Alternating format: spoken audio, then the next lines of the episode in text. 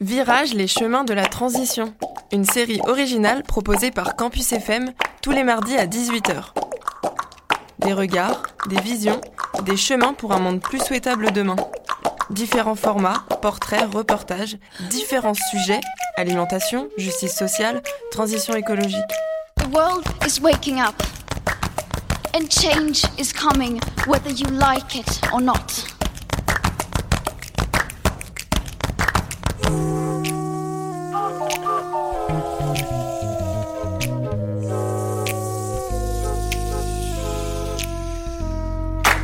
Bonjour à toutes et à tous, merci d'écouter la série Virage, les chemins de la transition sur Campus FM.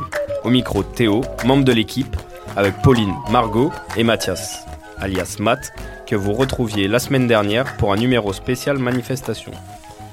Le mois dernier, coïncidant avec le déroulement du Salon de l'Agriculture, je vous proposais la rediffusion de mon épisode avec François Purseigle, sociologue, à propos des mutations des mondes agricoles. Le mois d'avant, j'étais au micro avec Jean-Pierre Sartou, professeur d'agronomie, pour parler d'agroécologie, du système de production au territoire. Ce mardi, si vous le voulez bien, voyons encore plus loin, mais tout en gardant un pied en Occitanie et dans le monde agricole. Et accueillons Manon Pisani, en passe de s'installer agricultrice dans les Pyrénées-Atlantiques, en Nouvelle-Aquitaine. Et avec qui nous allons parler d'agriculture, de transition à l'échelle locale et internationale. Bonjour Manon. Bonjour. Manon, vous êtes fille d'agricultrice, vous êtes engagée au niveau national dans un syndicat de jeunes agriculteurs, que vous représentez notamment au groupe Agriculture, à la Commission Économie et Finances et à la délégation du droit des femmes et des délégations Outre-mer, du CESE, entendre Conseil économique, social et environnemental, qui est une sorte d'assemblée constitutionnelle où siègent des représentants sociaux. Soit dit en passant, vous êtes déjà décoré pour cet engagement du mérite agricole. Donc c'est une petite médaille qu'on appelle le poireau pour sa forme et sa couleur et qui euh, récompense l'engagement dans le milieu agricole. Et enfin, nous y reviendrons plus amplement par la suite, vous, faites partie de l'AFDI, l'Association Agriculteurs Français et Développement International. Bon, avant toute chose, Manon, pouvez-vous nous parler un petit peu de votre parcours, euh, comment vous en êtes arrivé à vous dire que bah, vous alliez vous installer euh, agricultrice? Oui.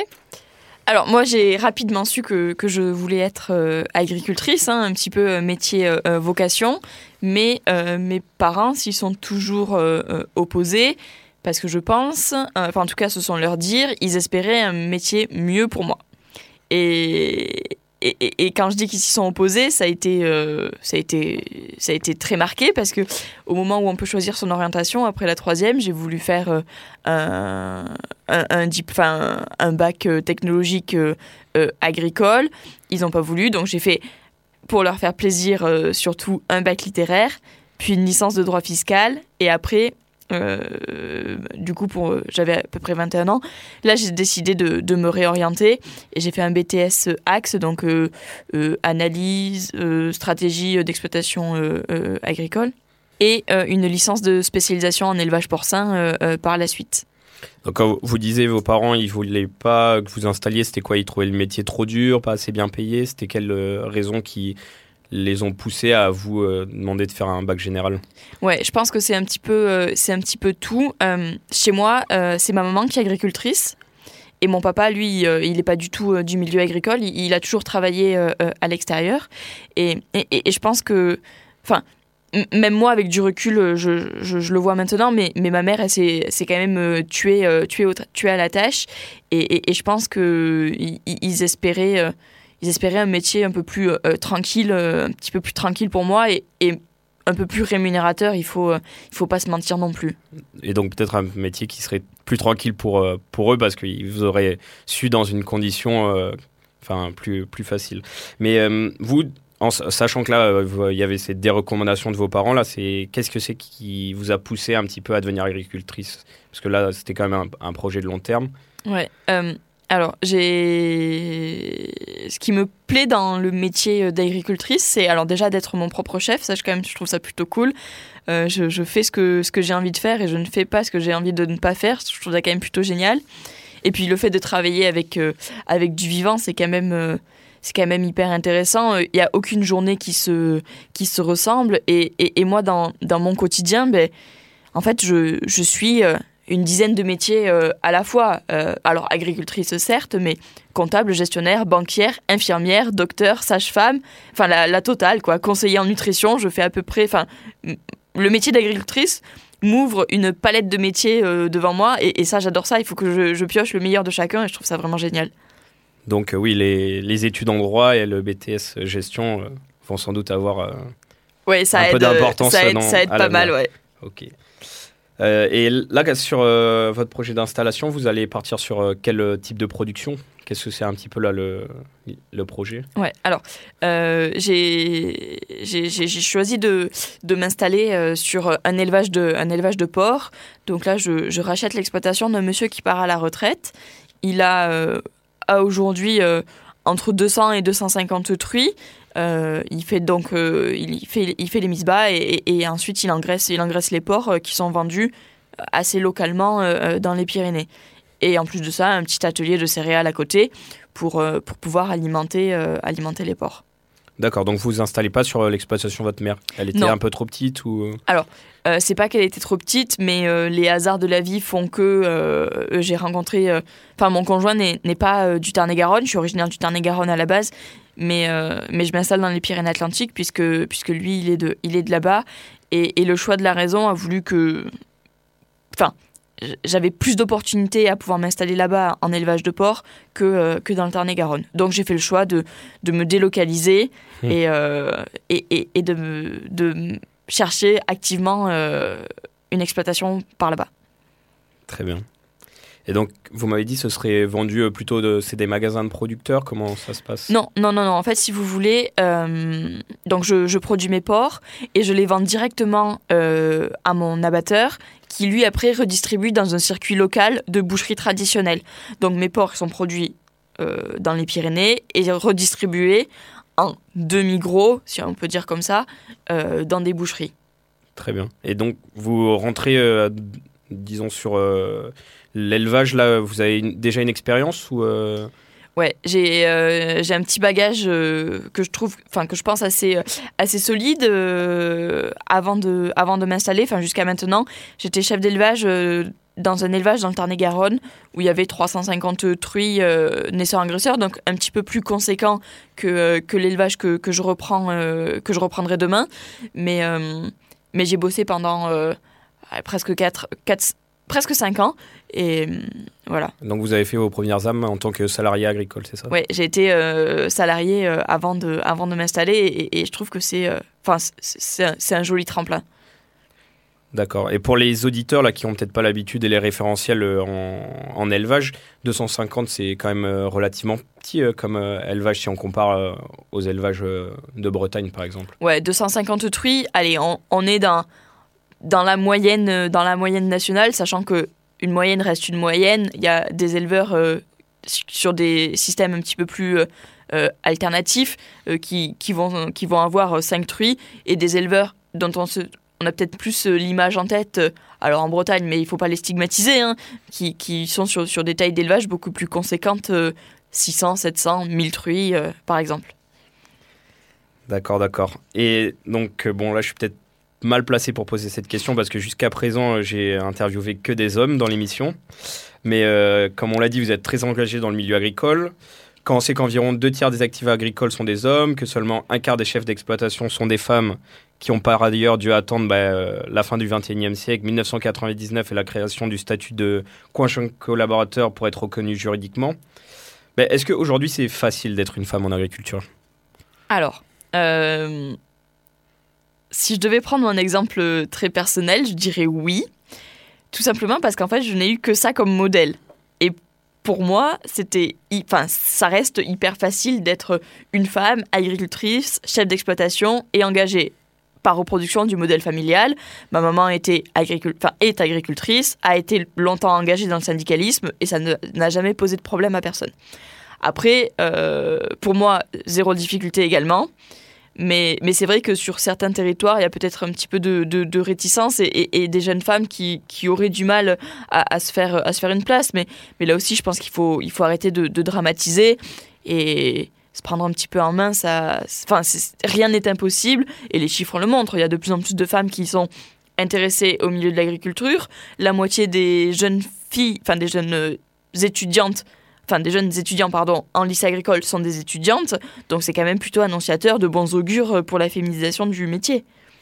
Tout à fait. Donc oui, il suffit de, en fait de, de se faire la place et normalement Oui, on moi nous l'a fait. ouais. je pense que le plus important c'est de pas se, se poser les questions et de ne surtout pas se poser les questions que les hommes ne se posent pas. C'était une petite minute, petit moment féministe, mais mais, je pense que, que c'est ça, parce que si on, regarde, si on regarde ce qui se passe dans les faits, le banquier, il est réticent, mais il est réticent à un projet, non pas par le porteur, que ce soit un homme ou une femme, la réticence est exactement la même. L'accès au foncier, bah, normalement, on est censé, euh, la SAFER est censée être impartial, donc euh, homme ou femme, il n'y a pas de, pas de problématique. Après, c'est sûr qu'il y a encore certains, euh, euh, certains, une certaine génération à la campagne qui est peut-être un petit peu plus conservatrice, mais c'est une génération du passé et, et- et- et je pense que, que ça- on, on va bientôt euh, arriver euh, à, la fin de, à la fin de tout ça et, que les femmes seront pleinement euh, reconnues pour, pour leur place dans l'agriculture. Donc vous encouragez sans hésitation les femmes à se lancer dans ce, dans ce beau métier. Ah mais sans hésitation vraiment et et il y a, il y a de la place pour tout le monde et, et puis enfin je pense que euh, nous les femmes on a quand même euh, euh, un œil un petit peu différent de, de la profession. Et ça ça fait pas de mal à certains hommes quoi. Du type? Quel, quel euh, type de regard Ah du type moi je m'en fous d'avoir un tracteur plus gros que mon voisin très honnêtement ça m'est ça m'est enfin c'est des choses qui me passent totalement au-dessus. Et, et- et je préférerais réfléchir plus à euh, l'amélioration de mes conditions de travail ou des choses comme ça et de ce fait ça profite à tout le monde par la suite quoi. À bon entendeur, messieurs. Et si on aborde un petit peu le sujet là de, de l'émission, euh, donc vous savez, ça s'appelle Virage. On s'intéresse notamment aux transitions, transitions agroécologiques dans le cadre de l'agriculture. Euh, là, quelle perception en tant que future euh, agricultrice vous avez de ces injonctions aux transitions? Alors, injonction, je ne sais pas si ce sont des injonctions, mais en tout cas, euh, le virage, il est, il est nécessaire. Si on regarde un petit peu dans le rétro, eh ben, en fait, on se rend compte que l'agriculture d'aujourd'hui, c'est pas celle de hier, et que celle d'aujourd'hui, ce sera pas celle de demain. Donc, si on... Enfin, le métier d'agriculteur, c'est un métier qui est en perpétuelle euh, évolution, et on a toujours su euh, nous adapter euh, aux, changements qui étaient, enfin, qui, ont toujours existé. Donc le virage, je, dirais que c'est c'est un mal, euh, un mal nécessaire, mais euh, les jeunes, enfin je pense en tout cas et j'espère que les jeunes qui s'installent aujourd'hui, ils ont en tête qu'il va falloir changer quelque chose. Parce que on va pouvoir continuer, on le voit bien, euh, on a une pression, alors sociétale certes, mais, surtout, il faut, je pense qu'on préserve notre, notre capital euh, euh, vivant, hein, euh, qui est en premier la terre, et après tout, enfin tout, terre, eau, air, enfin c'est quand même des choses qui sont à préserver si on veut pouvoir continuer à avoir une agriculture française, internationale, mondiale, toujours, plus, toujours plus résiliente et toujours plus en capacité de nourrir bientôt euh, 9 milliards de, de monde sur Terre. Donc, c'est-à-dire que, comme vous l'avez dit, l'agriculture, euh, en quelques décennies, elle a énormément changé. Et puis, ça fait partie des milieux où, finalement, on, demande une, adaptation un petit peu continue parce que le, contexte évolue. Euh, là, vous l'avez dit, la population augmente, mais il va falloir continuer de produire sans euh, détériorer le, capital naturel. Là, si on vous demandait un petit peu ben, comment euh, vous imaginez l'agriculture de demain? Parce que ça, ça va être votre génération qui va l'apporter. Ouais, ça va être enfin c'est, ma génération et, les suivantes. Et hum, bah, je pense que l'agriculture de demain, elle est, euh, elle est plus, euh, elle est plus résiliente, elle est moins dépendante. Elle se fait avec des hommes et des femmes qui sont très au fait des problématiques, qui sont formés à, ces changements. Et, en fait, c'est, un tout. euh, on ne pourrait pas prendre euh, un exemple et en faire une généralité, c'est pas possible. Chaque territoire euh, a ses spécificités et, et ce sont ces spécificités-là qu'il faut absolument avoir en tête et, prendre en compte pour que les transitions se fassent dans une, harmonie euh, parfaite, j'ai envie de dire, et qui ne laisse personne sur le carreau et qui laisse aucun territoire euh, de côté. Ça, c'est hyper, hyper important, je, je- je pense. Oui, parce qu'il suffit pas de bah, poser des contraintes sur la, sur la production en demandant aux agriculteurs bah, changez vos pratiques. Comme vous l'avez dit, bah, il y a toute la formation qui doit évoluer, sans doute l'accompagnement, et puis on doit prendre en compte euh, bah, les, les spécificités territoriales parce que peut-être qu'un un système de production ne va pas être adapté à toute euh, la France. Vous avez parlé un peu de, bah, de résilience, donc ce qui peut passer, je sais pas, par euh, une, une autonomie au, au niveau alimentaire ou en tout cas des. Ouais. Qu'est-ce que vous entendez par là? Bah, pour moi, euh, l'agriculture résiliente, c'est celle qui satisfait une demande, l'exécutant, donc euh, l'agriculteur, et euh, un, un éco, euh, un, un écosystème. Et ça, c'est c'est- notre terre, ce sont nos systèmes de production. Pour que cette agriculture, il faut qu'elle soit vertueuse, rémunératrice et, euh, et toujours, euh, toujours en progrès. Je pense que euh, c'est ça. Enfin, en tout cas, c'est la définition que je fais de, la résilience, de la résilience de l'agriculture. Et cette question de la rémunération, me paraît assez importante parce que c'est vrai que quand on discute avec des agriculteurs, souvent bah, ils disent bah, changer les pratiques c'est une chose, mais en fait il faut qu'en face on, on puisse se payer. C'est un peu la, Ouais, enfin, la, la ben, première chose, il faut pouvoir vivre de son métier. C'est le nerf de la guerre, pouvoir vivre de, de son métier. euh, alors, agriculteur, on est chef d'entreprise. hein, on a, alors certes, une entreprise à faire tourner, mais cette entreprise, elle a, elle a, elle a quand même une mission qui, que je trouve euh, euh, très noble, euh, qui est de pouvoir, pouvoir amener aux, concitoyens, euh, enfin à nos concitoyens, une alimentation euh, saine, tracée et, et de qualité. Alors ça, ça, implique d'avoir euh, des moyens, euh, des moyens derrière, euh, un, certain capital que les, agric- les agriculteurs n'ont pas peur d'investir. Mais on n'est pas non plus philanthrope. hein. Il faut bien que l'investissement et, le travail qu'on met ben, soient rémunérés par, la vente de, nos productions. Et ça, c'est c'est là toute la difficulté. Et, on, dit souvent que, enfin en tout cas ce que j'entends, c'est les agriculteurs râlent souvent. Alors oui, ils, râlent, mais, mais quand même, euh, enfin, qui accepterait aujourd'hui de, travailler euh, par pur bénévolat? Je, je connais pas grand monde qui se satisferait de, de pas grand chose, quoi. Certes, et là vous avez soulevé aussi le point que bah, les agriculteurs souvent sont des gens passionnés, un peu fiers de leur métier et fiers de enfin, produire pour nourrir leurs euh, comptes citoyens. Et est-ce qu'aujourd'hui, bah, il n'y a pas aussi un peu euh, des fois un, malaise en agriculture? Parce que des agriculteurs, ben on, les, enfin, voilà, on leur dit euh, vous êtes des pollueurs, mais d'un autre côté, eux, ils ont plutôt l'impression bah, d'être à, la, base en fait de toute la vie en France puisqu'ils ils nourrissent la population. Ouais. ça, c'est, c'est un petit peu. Enfin, moi, en tout cas, c'est ce, qui me, c'est ce qui me fait un petit peu râler parce que je me dis quotidiennement, on, s'attache. alors, il y a toujours le mouton noir, hein, mais quotidiennement, on s'attache tous à, travailler du, mieux possible, le, de, façon la, plus vertueuse euh, possible. Et on a, je, enfin, je trouve que on n'a pas le, juste retour de, tout ce qu'on met, euh, de tout ce qu'on met en place. Alors, ça, ça fait râler. Euh, D'autant plus que euh, alors nos détracteurs, j'ai envie de dire, ont un fort euh, impact euh, médiatique et, euh, qui sont euh, souvent, je trouve ça pas très juste, mais plus écoutés que, que, nous sur, euh, sur le terrain. Et, et, et- je, trouve ça, euh, je trouve ça dommage parce que parce qu'une fois de plus, euh, aujourd'hui, le, le, produit standard français, il répond à toutes les normes de qualité, de traçabilité, de, de tout ce qu'on veut en fait. Le, le- produit le plus basique produit en France répond à des critères sociaux, environnementaux, alimentaires, nutritionnels, enfin tout, tout ce qu'on veut, minimum, euh, et, et, et c'est pas c'est pas mauvais en soi quoi.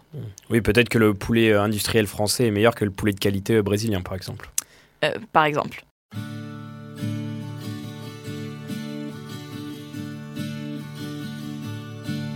Asking you what's on your mind.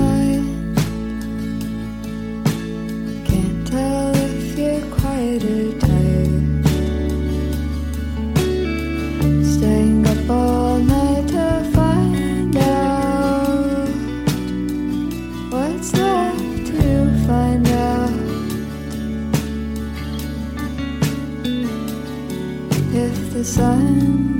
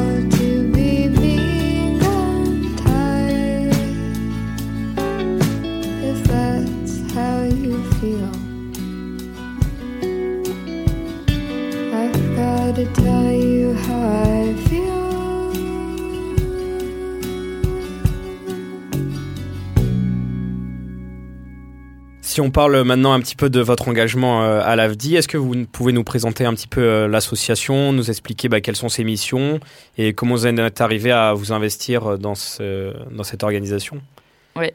AFDI, donc euh, Agriculteurs français Développement International, c'est euh, une ONG euh, qui, a pour, euh, qui a pour mission et pour but euh, de d'accompagner euh, des, des projets agricoles, agroécologiques, euh, enfin en tout cas tout ce qui tourne autour de tout ça. euh, dans les pays, euh, notamment du Sud, en Afrique principalement, Madagascar, un petit peu en, Asie de, l'Est, mais mais voilà et, avec les alors les les gens qui, qui s'engagent chez, chez AFDI ce sont des bénévoles des agriculteurs bénévoles qui ont euh, qui ont envie de, de, de faire partager euh, leur, euh, leur savoir et, et de s'ouvrir un petit peu euh, sur, euh, sur le monde. Euh, Là, au niveau de l'organisation, je crois que savoir que oui, selon les régions, vous intervenez pas dans les mêmes pays, c'est ça? C'est ça. En fait, euh, AFDI, comme, comme beaucoup d'organisations euh, euh, agricoles, para-agricoles en France, euh, est un système euh, pyramidal. Donc, ce que je veux dire, ce que j'entends par là, c'est que il y a euh, des AFDI euh, locales dans quasiment tous les départements euh, de France, puis des AFDI régionales et enfin une euh, nationale. C'est une pyramide. Et chaque euh, local a des partenariats avec des pays du Sud, ce qui veut dire que je sais pas moi, par exemple, j'ai un, enfin, j'ai- en tête euh, l'Aude qui travaille euh, euh, au, au Bénin de mémoire, mais euh, si on regarde euh, la- en Normandie, on travaillera plutôt au Burkina Faso ou en Savoie à Madagascar, par exemple. Et vous, là, les pays que vous suivez, les projets, c'est quel pays? Alors, moi, j'ai eu la chance de pouvoir suivre un projet au Bénin en 2018.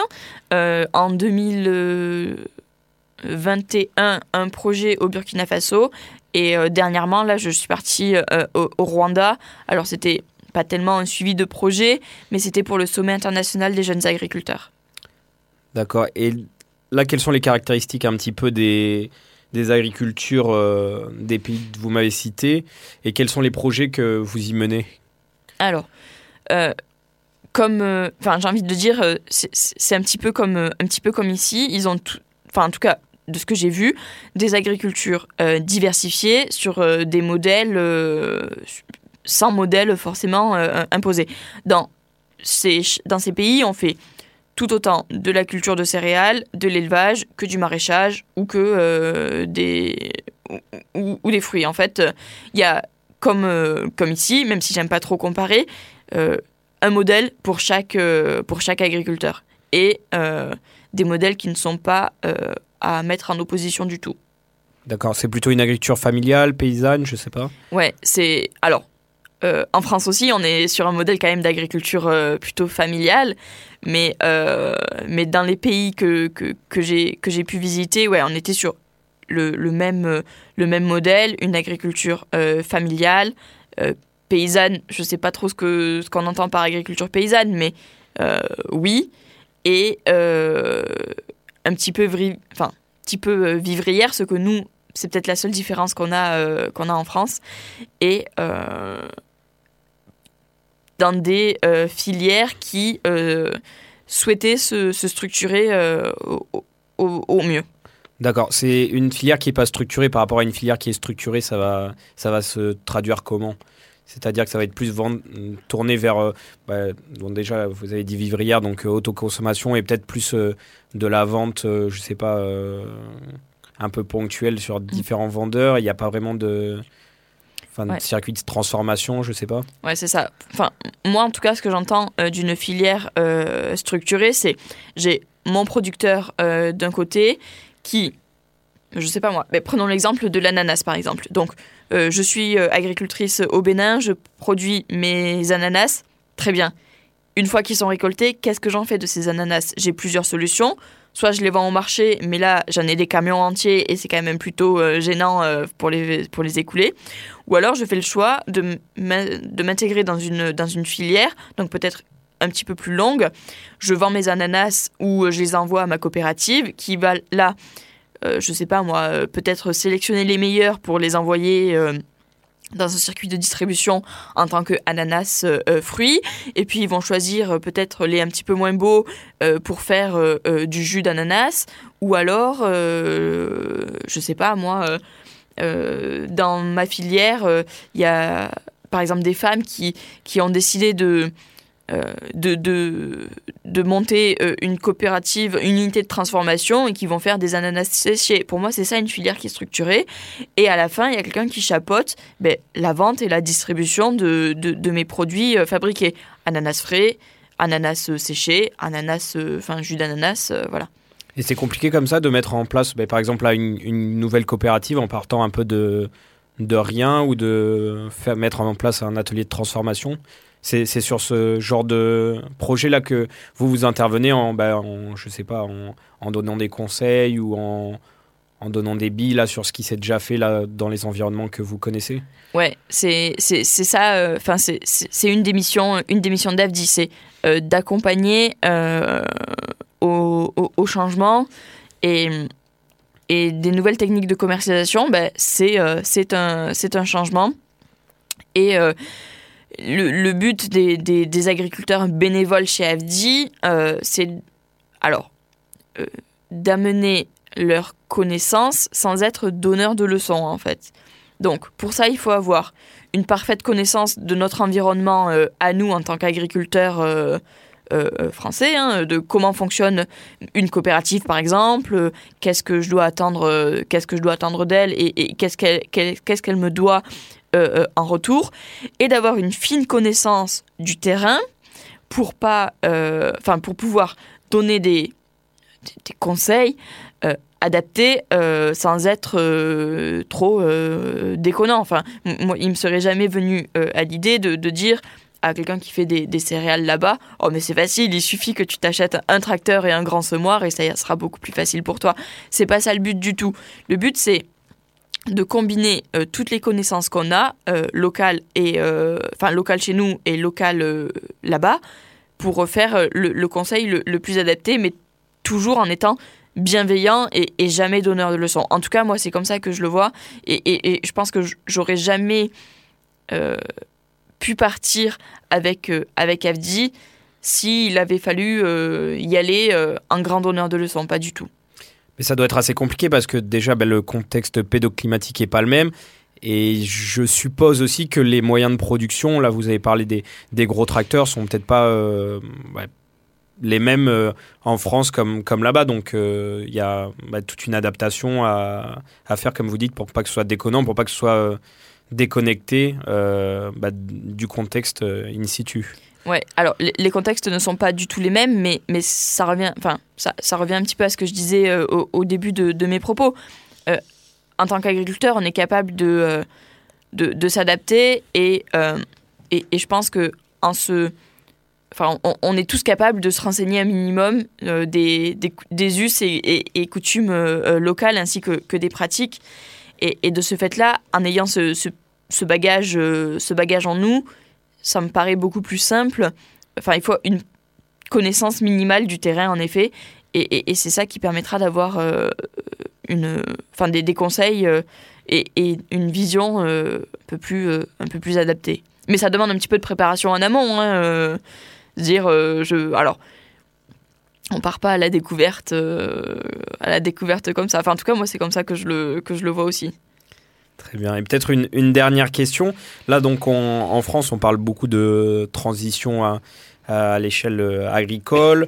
Euh, on, parle bah, de, changement climatique. Est-ce que c'est des problématiques là qui sont aussi euh, au cœur des réflexions dans, ces pays-là et que vous prenez en compte dans votre accompagnement? Euh, tout à fait. Les pays du Sud sont tout aussi, voire plus exposés au changement climatique que nous. hein, et euh, il faut qu'en plus de, lancer la machine euh, de production pour être, euh, pour être au maximum autonome, mais il faut qu'ils s'adaptent en même temps. Mais ceci dit, lancement et adaptation, ça, c'est, me paraît pas, ça me paraît pas impossible. Et à nous, enfin, moi je, je, sais pas, enfin, je sais que il y a des départements, euh, des AFDI départementales qui travaillent, par exemple, sur euh, des projets euh, euh, d'accès à l'eau, de comment est-ce que on, utilise l'eau de façon la plus efficiente possible sur des projets très, très locaux. Une fois de plus, c'est on adapte notre notre savoir-faire et nos connaissances à des problématiques locales et, c'est comme ça que c'est comme ça que ça peut bien euh, ça peut bien fonctionner. Mais mais rien n'est rien n'est incompatible. De toute façon euh, on, est tous euh, on, est tous égaux face face au changement. Sauf qu'il y a des gens qui partent d'un petit peu plus d'un petit peu d'un petit peu plus loin et et, et, ce sont ces ces projets-là et avec ces difficultés-là qu'il faut appréhender et accompagner au mieux. Hmm, C'est très intéressant ce que vous dites parce que c'est vrai qu'en France, ben, on a d'abord développé, organisé l'agriculture euh, ben, jusqu'à atteindre les limites d'un moment, remettre un peu en question cer- certaines pratiques. Et dans ces pays-là, en fait, euh, on part un petit peu de, plus loin et ils doivent euh, non seulement penser l'organisation des filières et le développement de leur agriculture, et d'ores et déjà ben, se mettre sur des questions de adaptation au changement climatique et de et de pas faire les erreurs qui ont été faites peut-être dans, dans certains pays. Ouais, tous ça. les, tous les travaux sont, sont à mener. Alors, il faut les mener euh, non pas euh, en silo, mais, mais vraiment euh, en même temps. Et, et, et une fois de plus, enfin, je, je pense que, que rien n'est impossible. On, on a tous à cœur la, la même chose, qui est de, de pouvoir nourrir, euh, de, pouvoir nourrir nos concitoyens. Ici ou là-bas, c'est exactement la même problématique. euh, et, et, et, et, et c'est ce qui nous motive tous les matins, quoi. Merci beaucoup Manon. Euh, merci à vous, chers auditeurs, pour votre écoute. Merci également à l'équipe de Virage et de Campus FM. Si vous voulez en savoir plus sur le sujet, n'hésitez pas à consulter le site internet de l'AFDI, AFDI. La semaine prochaine, vous retrouverez Margot. En attendant, vous pouvez nous suivre sur nos réseaux sociaux ainsi qu'écouter le replay sur vos plateformes de podcast favorites. Vous pouvez également nous envoyer vos retours et suggestions sur notre boîte mail virage-campusfm.milo.com, virage avec un S. Quant à moi, je vous dis à dans un mois, à bientôt sur Campus FM.